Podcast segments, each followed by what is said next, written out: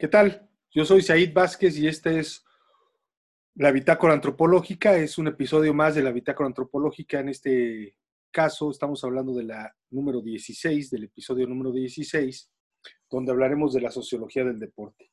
Y para eso he invitado a un especialista, por supuesto, en la sociología del deporte, pero además eh, alguna vez fue mi mejor nueva amiga y sigue siendo ahora mi mejor vieja amiga.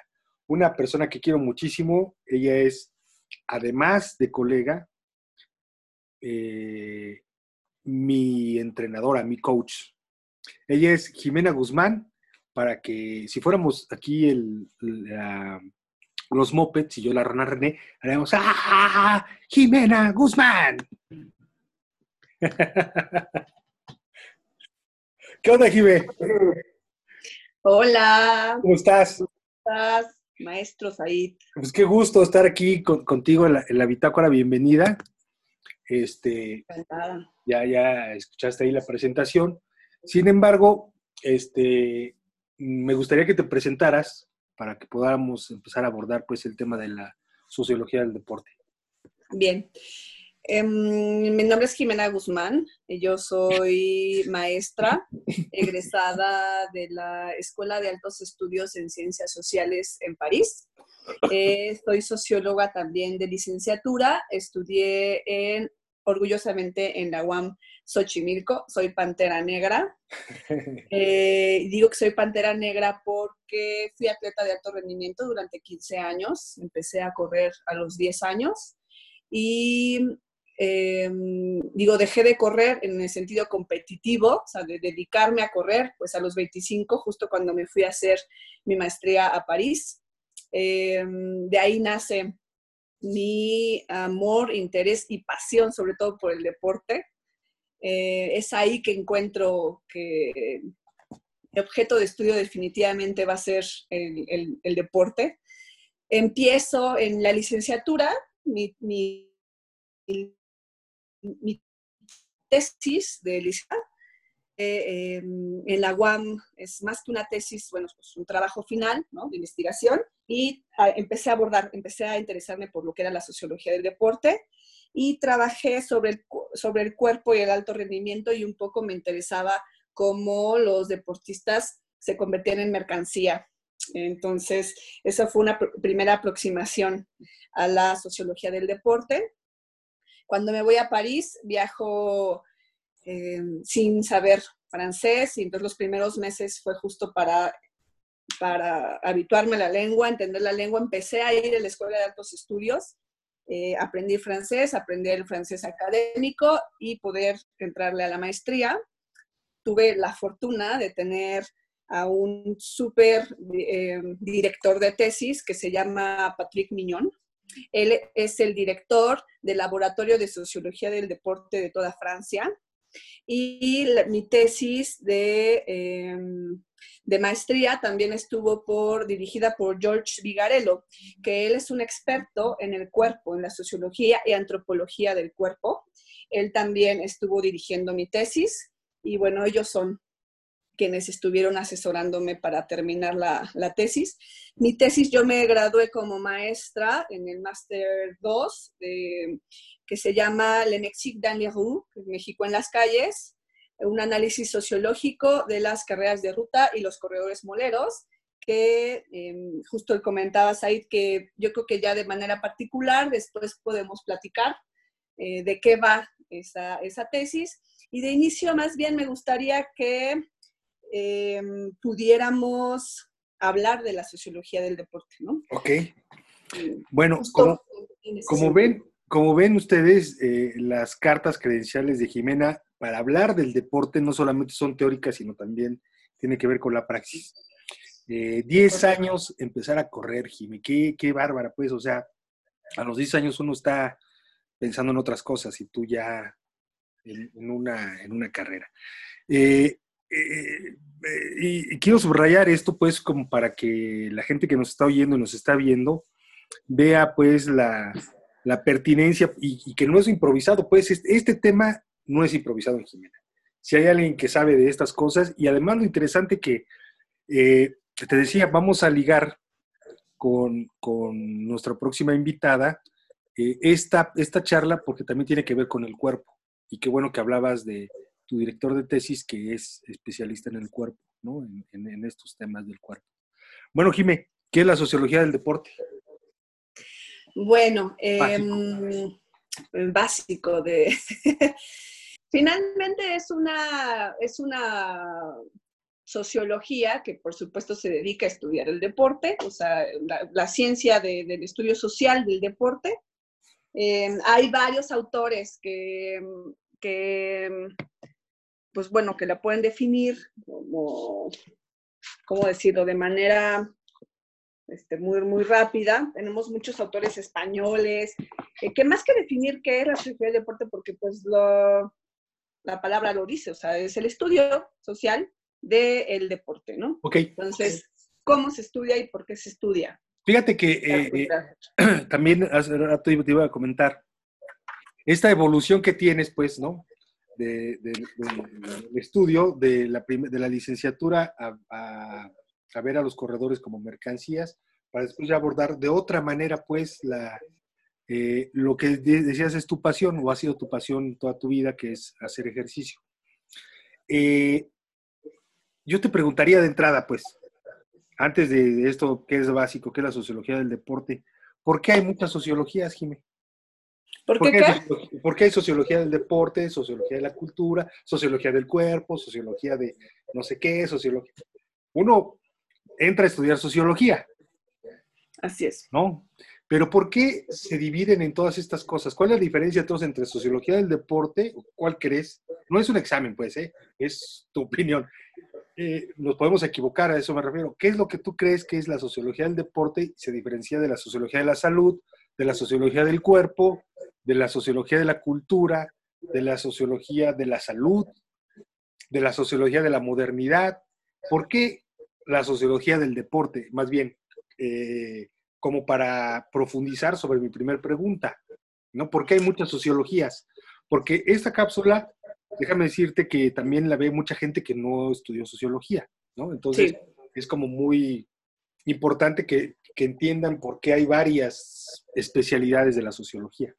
Sí, bien, somos una, una sociedad que somos además de compleja, múltiple y que eh, no podríamos estudiar desde una única ángulo o forma aquellos procesos eh, sociales eh, ni aquellos em, formas de relacionarnos. Entonces, cada uno tiene su particularidad y definitivamente no hay una sola sociología porque no somos una sola sociedad, no, em, no solo somos un ente ahí que se explica de una forma, sino de muchas formas. Y entonces se tiene que especializar. El deporte, eh, cuando nace como deporte, eh, em, hay un estudioso de, la diferencia que hay entre lo que es el juego, porque el juego forma parte desde los primeros em, como indicios del ser humano, el juego existe. Entonces, Johann Wisinga es el primero que sale a decir cuál es la diferencia entre juego, que como, como seres humanos empezamos a hacer, y deporte. ¿Qué es la diferencia entre hacer deporte y entre el juego? Entre el hedonismo y el ejercicio, digamos. Puede ser, puede ser otro ángulo. O sea, el hedonismo, el juego como una, una cuestión de don, sí, placentera. Exacto, lúdica. El lúdico. La palabra Sí. O sea, el homo ludens, ¿no? Eso dice Johan Huizinga. Nosotros de por sí somos un, ser humano, somos lúdicos. Entonces, ¿en qué momento como ser humano de repente sale esta, esta cosa que se llama deporte? Y él lo dice muy claro, es cuando se institucionaliza, cuando ocurren reglas, entonces eso es cuando empieza a ser un deporte. Okay. ¿Dónde nace como tal? En Inglaterra. Y entonces ahí es justamente donde están las reglas, donde está el orden, donde es ahí donde aparece el grupo, la sociedad y la sociología. Correcto. es una actividad Se analiza. institucionalizada, es una, una, una actividad eh, con una serie de normas, ¿no? con una serie de, de haceres, de entendimientos que, que un grupo de personas se junta para hacerlo y efectivamente la sociedad es demasiado compleja y no podríamos, tendremos que seccionarla para poder entender qué somos, ¿no? Eh, en, nuestros distintos haceres, nuestras distintas actividades. Y una de nuestras actividades, que no es hedónica, que no es placentera, que no es lúdica, es el deporte. Pero, perdón, nos, nos decías sobre estos autores eh, españoles, porque también sería importante eh, más adelante que nos explicaras qué hay en México de sociología del deporte. Pero en tu caso, que conoces a alguien pues, afuera, eh, la sociología del deporte que nos decías de estos españoles y los franceses, etcétera, perdón, pero parece que vamos como a 100 corriendo.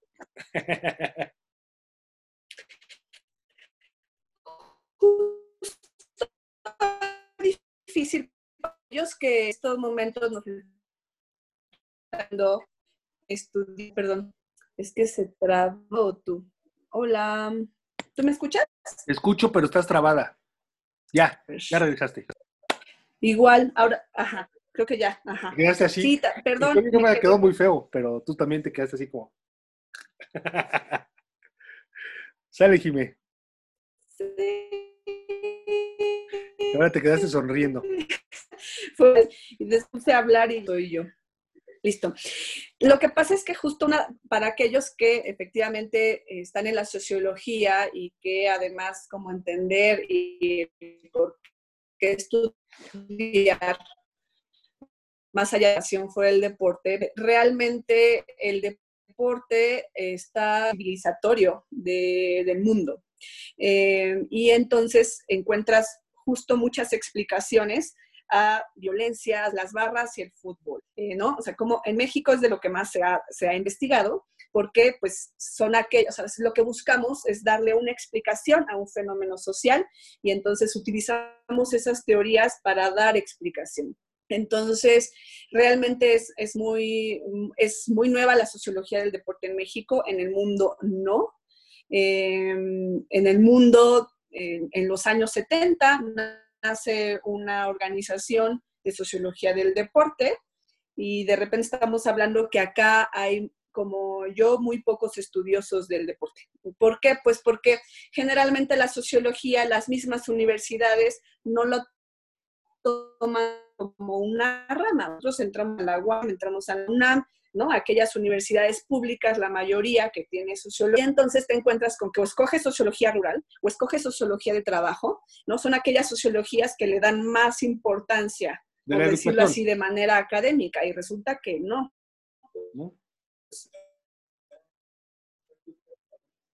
Se está trabando otra vez. Ya, sí, ya. ¿Será en internet? No sé. ¿Tú cómo? ¿Tú me ves bien? Sí, de repente yo? trabas. Ay, no sé por qué. ¿Quieres que lo volvamos ahí? A ver, no sé. Dime ahí cómo. Ahí estás bien. Ok. Listo. Entonces me quedé, ah, bueno, pues eso, entonces en las sociologías, en las materias, pues que nos dan en la universidad, al final está muy estructurado, ¿no? La, la teoría y está muy estructurado las sociologías. Entonces de repente hallas y dices, pero yo quiero estudiar otra cosa, quiero, quiero entender esto. Entonces, hay muchas limitaciones porque fue muy, en mi licenciatura fue muy difícil encontrar a qué teóricos basarme, este, ¿no? Porque no existía esa bibliografía como tal, me costó mucho trabajo.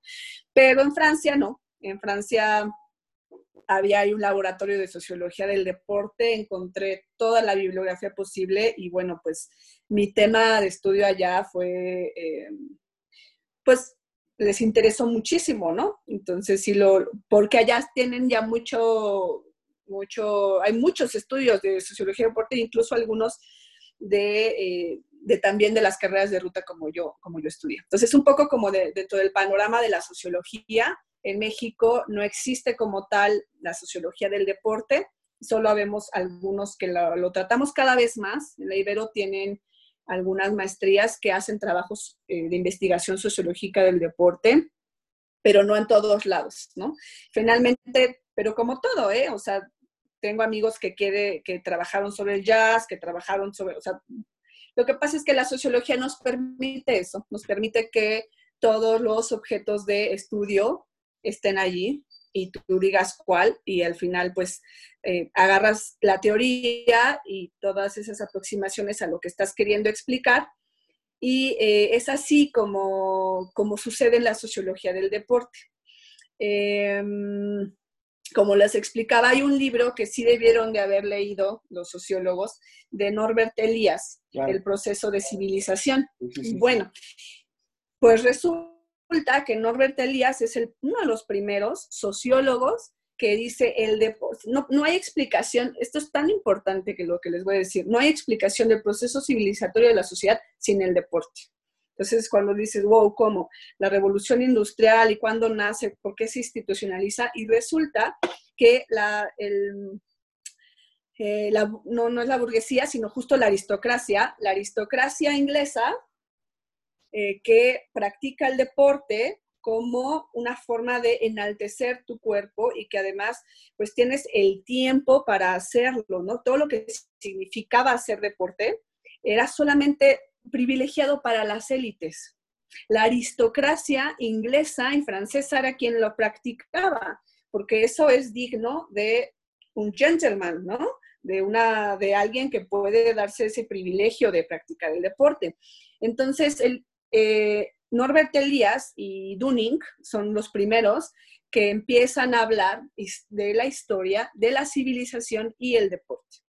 Oye, perdón, no es raro, me quedé pensando, pero yo creo que no lo es, porque eh, la sociología es una respuesta, creo que es una respuesta, o en parte es una respuesta a este fenómeno que está sucediendo en las sociedades a partir de la transformación en la revolución industrial y en la revolución francesa. En este periodo de, del cambio al feudalismo, a la modernidad, por llamarle de una manera muy rápida. Sí, Sin embargo, entiendo por qué Norbert Elias dice esto, porque es en este contexto, la explicación que él, que él hace, en este contexto de transformación de esto que, que, te decía. Sin embargo, la historia del deporte es más vieja y es en el occidente, es en los griegos.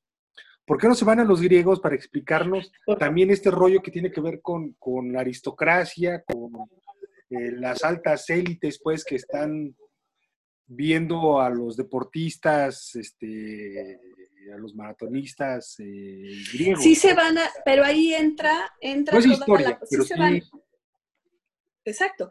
Sí se van a los griegos porque finalmente cuando nace el olimpismo, el olimpismo quiere regresar y enaltecer. ¿Y dónde nace el olimpismo? Con, todos los ideales olímpicos en Francia, con Pierre de Coubertin. Entonces, Pierre de Coubertin con él dice, vamos a rescatar lo griego y por eso vamos a, hacer los Juegos Olímpicos.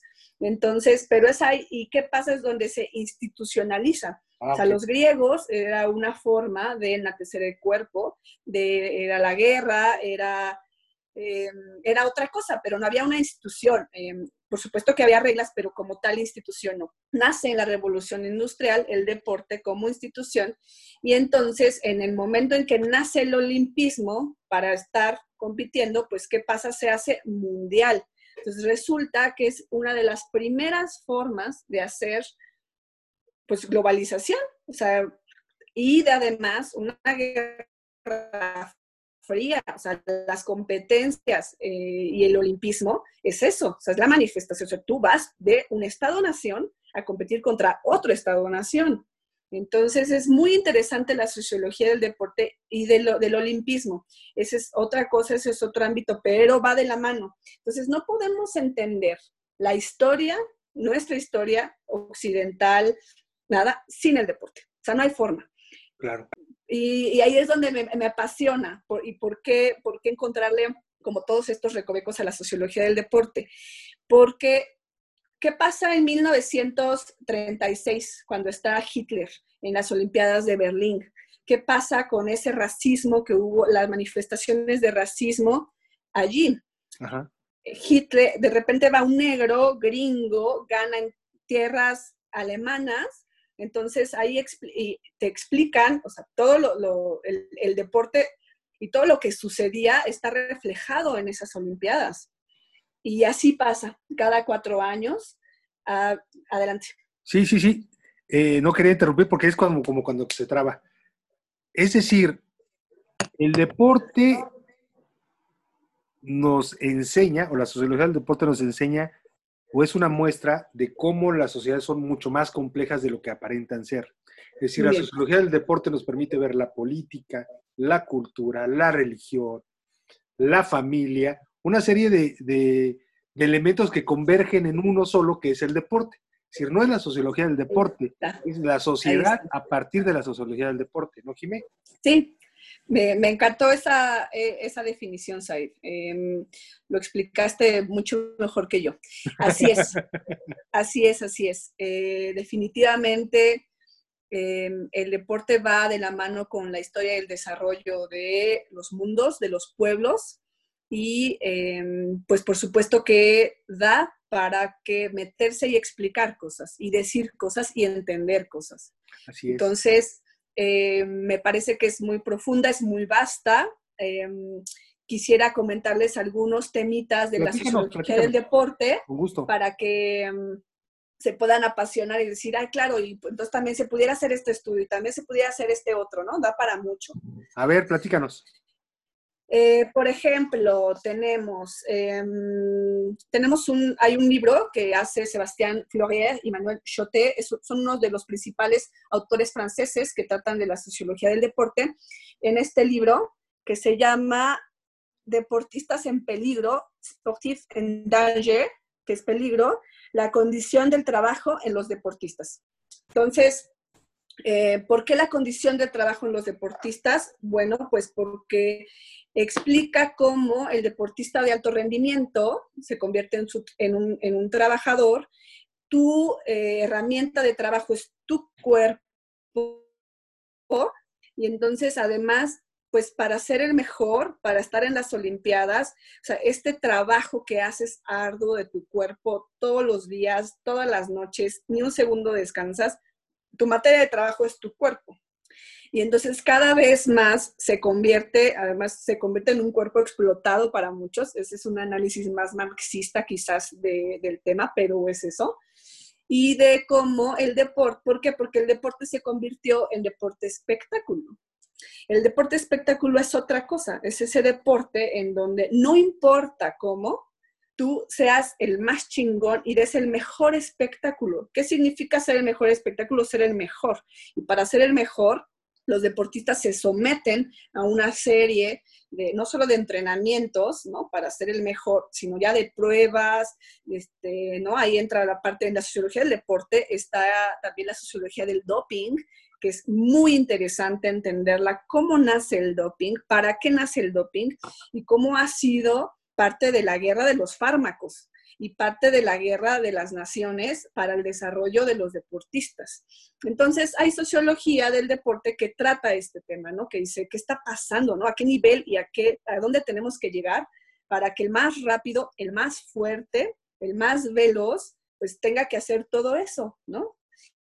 Y, em, y, de ahí, pues entonces se derivan un montón de estudios de sociología. Está este que es muy interesante.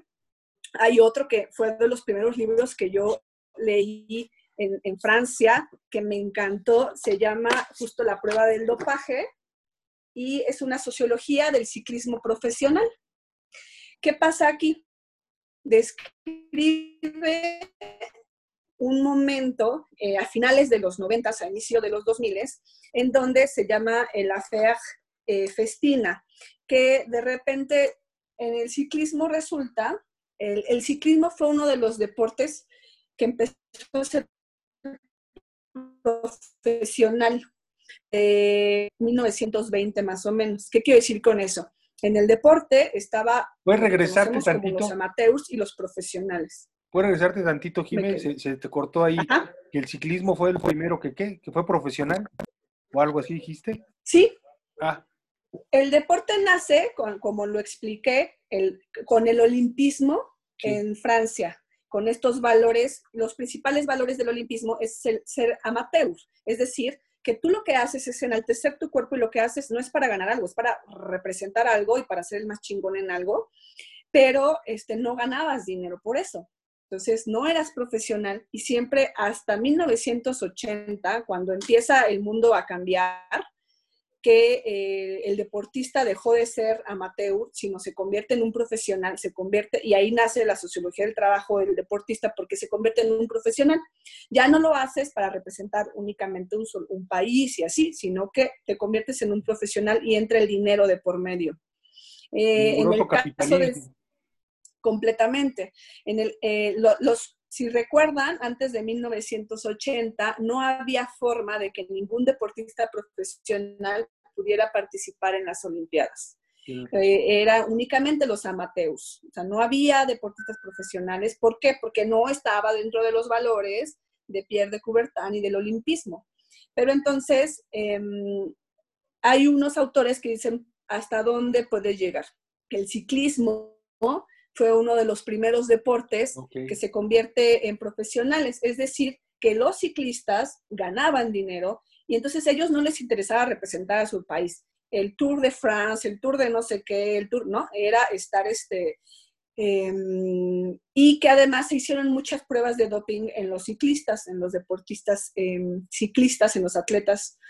Eh, y entonces resulta que en 1980, en el hacer festina, le llaman, en donde de repente se dan cuenta que en Francia eh, todos estaban dopados. Y entonces ya empieza otro cuestionamiento, ¿no? Así como, ¿qué tan justo? Eh, porque el, el, olimpismo siempre es competir en las mismas condiciones. O sea, tú como ser humano, si hay un desarrollo de países que le han invertido muchísimo dinero al deporte y donde pueden, a través del doping, desarrollar y tener mejores atletas que se convierten en máquinas, ¿qué tan justo es para competir con otro que está en desigualdad de condiciones? Entonces, hay, toda una serie de cuestionamientos sobre esto, que es muy, muy interesante, como la justicia en el deporte.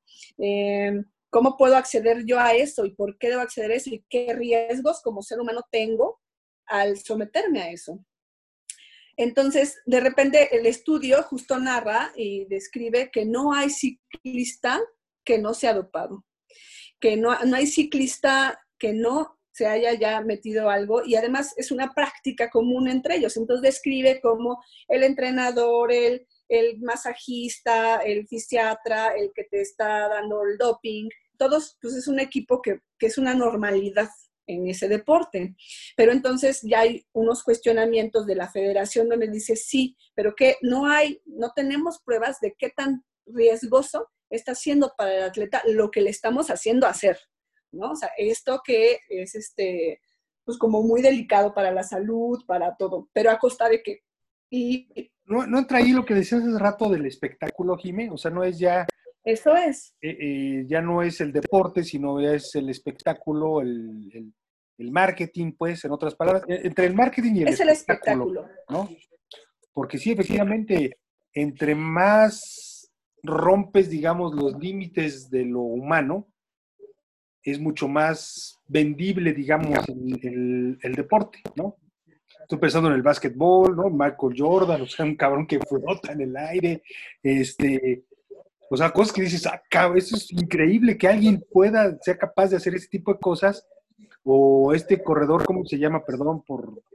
Eh, se me fue el nombre. Usain Bolt. No, no, no, antes, del morenón este, el negro este gringo. Michael Johnson. Johnson. Michael Johnson. Michael Johnson, puta cabrón, ¿no? El propio ciclista gringo este que, que resultó sumamente castigado pues por el doping, o el clavadista gringo también, ¿no? Este, digamos, Ahí entra un asunto. Arrinconan al, deportista a, un, a, un, a un caso, a un lugar donde no tendría que por qué estar, pues, ¿no? Es eso. ¿Hasta dónde más podemos llegar a través del, del, deporte espectáculo?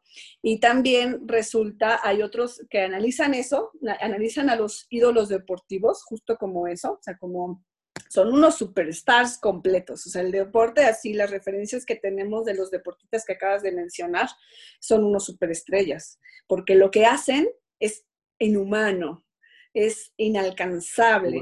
Te lo digo porque yo practiqué deporte muchos años, es brutal lo que hacen, son superhombres, ¿no? Entonces, esta idea del superhombre está en, la sociología del deporte y está con estos ídolos deportivos. Ahí entra otro, también, dentro de la sociología del deporte que, que es digna de estudiarse, es justo el consumo y el deporte es justo como un deporte espectáculo se convierte en un deporte donde yo lo consumo y lo veo, pero no hago. Entonces, eh, mucha gente, muchos chavitos, ¿no? Es, tú lo ves a través, lo consumes a través de ver, ajá, ¿no? Entonces, y no lo practicas, porque em, eh, no lo practicas por muchas cosas, ¿no? Em, entonces, pues está muy interesante esa parte. Em, de los ídolos deportivos, podemos dar muchos nombres. Eh, una cubana, Ana Fidelia Quirot, eh, Florence Griffith Joyner, que ella es la mejor gringa en los años 80, ¿no? Una que, ¿no? Súper fuerte y tenía unas uñas así inmensas, ¿no? Y es un ícono en el atletismo, pero también es un ícono de lo que representó, porque pues todos dicen que en esos momentos ella estaba completamente dopada, que lo que podía hacer no era en una situación pues normal en el sentido de que estaba muy trabajada pero tenía un extra. Hay récords del mundo en el atletismo que no se han roto, que se rompieron en los años 80 con la Guerra Fría. No hay deportistas que lleguen a hacer eso hace 30 años. Y entonces hay investigaciones de cómo se dopaban, de cómo le hacían, y entonces como había, no, existía la agencia antidopaje, entonces pues la guerra era de ver quién se metía más cosas y pues como no había ese control, este, pum, pues te metías lo que sea y hacías cosas así espectaculares y que hasta el momento no se han podido romper, ¿eh? Hay muchos, muchos récords. Entonces, bueno, pues no sé, el dopaje es es una rama de la sociología del deporte. Este, el deporte también. Y las estoy comentando de distintos autores. O sea, eh, Marx, por ejemplo, o sea, la sociología del deporte, hay todo una, un, estudiosos de la sociología del deporte que se basan completamente en Marx para explicar el deporte como eh, solamente la burguesía eh, es, eh, y la aristocracia es quien tenía tiempo y quien tiene tiempo para hacerlo, o los obreros no. O sea, los obreros no, tenemos, no tienen tiempo para, para, desarrollar la práctica física, te la pasas en la fábrica, te la pasas, ¿no? Entonces, este, justo hay análisis muy interesantes. El principal exponente marxista se llama Jean-Marie Brom. Este, Brom es excelente para entender cómo está estudiada la sociología del deporte a través del marxismo. ¿Qué más? Eh, pero, pero ahí el asunto, por ejemplo, el asunto yo creo que es previo a, esto. Sería interesante ver estas nuevas versiones de los estudios marxistas sobre eh, ya el... Porque me, quedé pensando, el, marxismo es la, el estudio pues sobre la relación en el medio de producción donde el obrero o el, proletario vende su fuerza de trabajo. Así es. En el caso ya del deportista de los 80 para acá, su fuerza de trabajo está en su cuerpo, ¿no? Así es. Muy, es, muy interesante ver, pues, o que nos platicaras sobre esta nueva versión del análisis marxista sobre si hay algo, pues, si conoces algo, no es, no es un, no, no te estoy embarcando, pues, de, este análisis que se puede hacer a partir del marxismo ya como el deporte como la fuerza de trabajo, es decir, como mi cuerpo, como mi fuerza de trabajo. Yo voy y vendo mi fuerza de trabajo y soy un obrero. Sin embargo, yo puedo ser un corredor, un, ciclista y vendo mi fuerza de trabajo. ¿A quién? A, a, los jugos, a Adidas, a los shorts, a Nike, etcétera, ¿no? Este, y ahí es interesante ver cómo la fuerza de trabajo se transforma, pues, ¿no? Se transforma de, ser un, para, producir una mercancía a donde yo soy fuerza de trabajo y mercancía a la vez.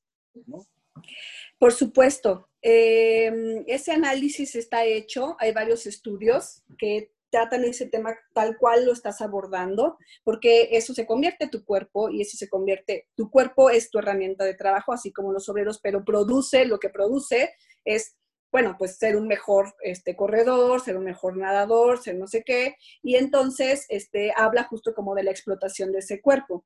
Y la diferencia es que, em, pues, si tu cuerpo, imagínate, si tu cuerpo se lesiona, pierdes, estás en la completa vulnerabilidad. Todo. Entonces, todo ese trabajo que hiciste o las pocas o muchas ganancias que pudiste haber tenido por tu cuerpo, ¡pum!, se van, ¿no? Entonces quedas así en la indefensión total.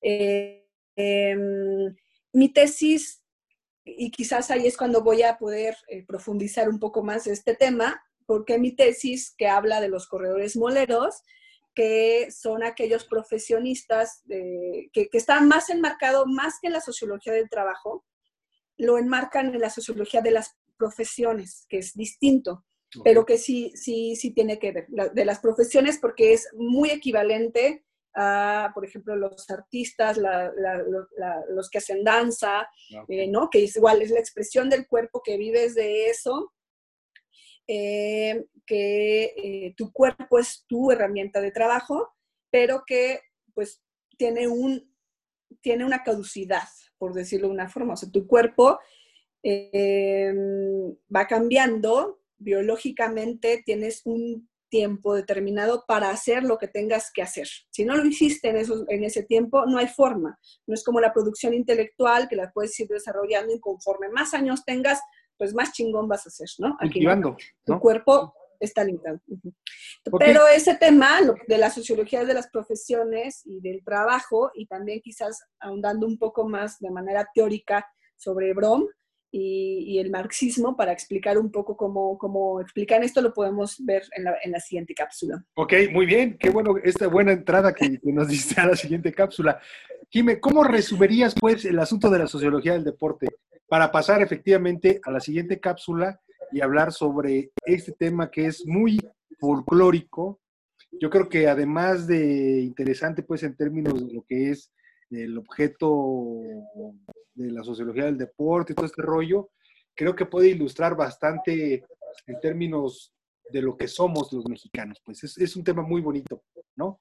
Este, pero ¿cómo resumirías esta plática que hemos tenido en la sociología del deporte para pasar a la siguiente? Bueno, pues em, con algunos ejemplos que, pusimos en esta charla, eh, algunos teóricos clásicos que ustedes deben de haber escuchado, eh, me faltaron muchísimos, pero entender que todos esos teóricos, algunos estudiosos de la sociología tomaron sus teorías y las enmarcaron en estudiar de manera distinta distintos fenómenos sociales que van del deporte y de los distintos deportes, porque además depende del deporte, de la época, del deporte. Entonces, entender que la sociología del deporte es muy vasta, que es que nace en, que nace en paralelo a la civilización del ser humano. Es eso. Entender que entonces nos da oportunidad de, eh, desde varios ángulos, varias perspectivas teóricas, poder analizarlo y eh, me parece que hace falta mucho en México personas que estén interesadas en dar una explicación social, una explicación sociológica a, em, a pues estos fenómenos deportivos. Aquí en México, pues bueno, que imagínate los boxeadores explicar o sea, entender el, trabajo de los boxeadores. En México es súper interesante, hay trabajos, ay, eh, me encantaría hablar sobre el boxeo también. Hay, hay trabajos, hay por ejemplo rapidísimo, porque ya, me, ya, sé que ya vamos a terminar, pero este está bueno. Em, Howard Becker, ¿no? De la Escuela de Chicago. Lo que te iba a decir, la Escuela de Chicago es, hay un asunto sobre el barrio, pero platícanos, platícanos la escuela de Chicago eh, tiene varios eh, teóricos que se han basado en esa escuela para poder explicar eh, lo de Chicago. Hay uno que se llama, un libro que se llama Cuerpo y Alma, de, lo tengo por acá. muéstranos tus libritos, pues, muéstranos esas joyas. Esa es una super joya, pero no sé dónde está. ¿Dónde está? ¿Dónde está? ¿Dónde está? Bueno, ese es, un análisis sociológico del boxeo. Eh, resulta que es un francés que viaja a Estados Unidos para estudiar en la escuela de Chicago, otra cosa, y cuando empieza a, observar, porque además ustedes saben que la escuela de Chicago tiene que ver más con la observación participante. Bueno, resulta que se convierte en boxeador para explicar las desigualdades sociales de los negros, de los, de los negros en, Chicago, como en estos barrios, porque ahí la explicación de la escuela de Chicago es estos círculos concéntricos en donde la pobreza, o sea, conforme te va saliendo de los, de los círculos concéntricos, va a más pobreza, ¿no? Al centro están los privilegiados, no sé qué. Eso es una parte de la teoría de la escuela de Chicago. Entonces se va a los barrios fuera de, Chicago, los barrios más rudos, más bajos, donde ganarse la vida, eh, ganarse la vida y, estar vivos, a eso me refiero, de, de, lograr sobrevivir a través del boxeo, y por qué los mejores boxeadores vienen de esos barrios, porque la pobreza explica que aguantes pues unas madrizas y que tú tengas que estar sujeto. Entonces, este este, este es de los que más me gustan. Este francés que se va y que lleva toda la, escuela de Chicago con él, saca una de las mejores, de los mejores libros que se llama Cuerpo y Alma, y él se convierte en boxeador para entender realmente qué significaba este, pues ser un boxeador en situación de pobreza y cómo es que pues eso luchan por su vida eh, los boxeadores y que salir del el, deporte ayuda mucho y hay mucha aspiración para salir de la pobreza. Por eso Cuba, por eso muchos, muchos otros países han encontrado que a través del deporte se pueden salir de la pobreza. También los kenianos, es, una, es uno donde yo también me considero experta en la migración en los corredores kenianos el trabajo que se ha hecho en Kenia, por qué son tan buenos en el deporte de alto rendimiento, en el en, principalmente en largas distancias, por qué siempre vamos a ver kenianos en las finales de las Olimpiadas. Entonces, bueno. Eh, ¿Por qué? ¿Por qué vino? uy, uy, también es otro estudio. ¿Dónde está? Es que estaba buscando por aquí si lo tenía. No lo tengo, pero en la siguiente cápsula se los, se los voy a enseñar. Es que lo, lo utilicé hace poco ese libro, lo quise volver a leer, pero ahora no, no, lo, no lo encuentro por acá. Bueno, pues eso. La verdad es que sí, efectivamente es una rama o una eh, área de la sociología, no una rama, un área de la sociología que en México es poco explorada, poco utilizada para entender lo que somos como mexicanos porque quizá este, nuestro deporte sigue siendo esa parte como muy amateur, ¿no? Y en deportes que a lo mejor los propios sociólogos no practicamos, porque eh, efectivamente a lo mejor es más popular el, boxeo. Estoy pensando en eso. Eh, no el, fútbol, pero... pues sí, pero, pero hasta eso justo tiene, tiene explicaciones, ¿no? ¿No? pero, pero yo creo que, el, que, es una de las áreas de la sociología que debe ser más explotada para poder entendernos mejor, pues, ¿no? En una manera más holística como sociedad y no tan específica, ¿no? Hace rato que decías la sociología del trabajo, sí, la sociología de la educación, sí, la sociología de no sé qué madre, efectivamente, pero todas juntas nos podrían entender, este, porque todos de alguna forma practicamos algún deporte, ¿no? Eh, Así es. Y, es algo muy vivencial, pues, sin embargo, no, no tan estudiado como quisiéramos. Jimmy, ha sido un gustazo poder platicar contigo, pero no, no, no, este, no le cambien. Ahorita regresamos con Jimena para que nos hable de ese eh, trabajo que de entrada suena muy interesante porque es México en las calles. Eh, yo lo hubiera dejado así, ¿no? México, México, México, México callejero. Este, regresamos. Pues, un poco quise hacerlo así. Ahorita nos vemos. Órale, chao. Adiós.